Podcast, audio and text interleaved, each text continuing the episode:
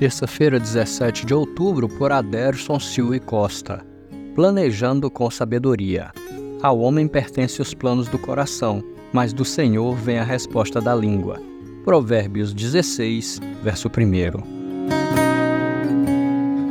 Eu e minha esposa, recém-casados, mudamos-nos para a casa que havíamos alugado.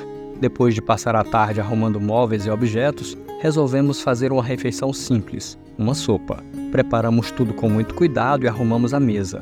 Para nossa surpresa, no entanto, não havia nenhuma colher em casa. Procuramos por todo lado, mas não houve jeito. A solução foi usar duas colheres bem grandes, daquelas usadas para servir. Até hoje, esse episódio nos diverte. Ele nos ensina também que há situações muito mais sérias em que nós, às vezes, falhamos em planejar e, antes de executar, verificar se tudo está em ordem. Na vida espiritual, nós devemos, sobretudo, dar ouvidos à palavra do Senhor, que contém orientações seguras para a vida. Por isso, o sábio aconselha no verso 3: Consagre ao Senhor tudo o que você faz, e os seus planos serão bem-sucedidos.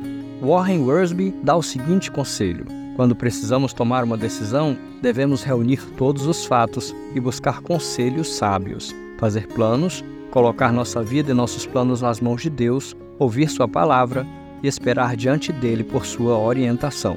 Que Deus nos dê paciência e sabedoria para saber esperar por sua perfeita orientação em todos os projetos de vida que desejamos implantar.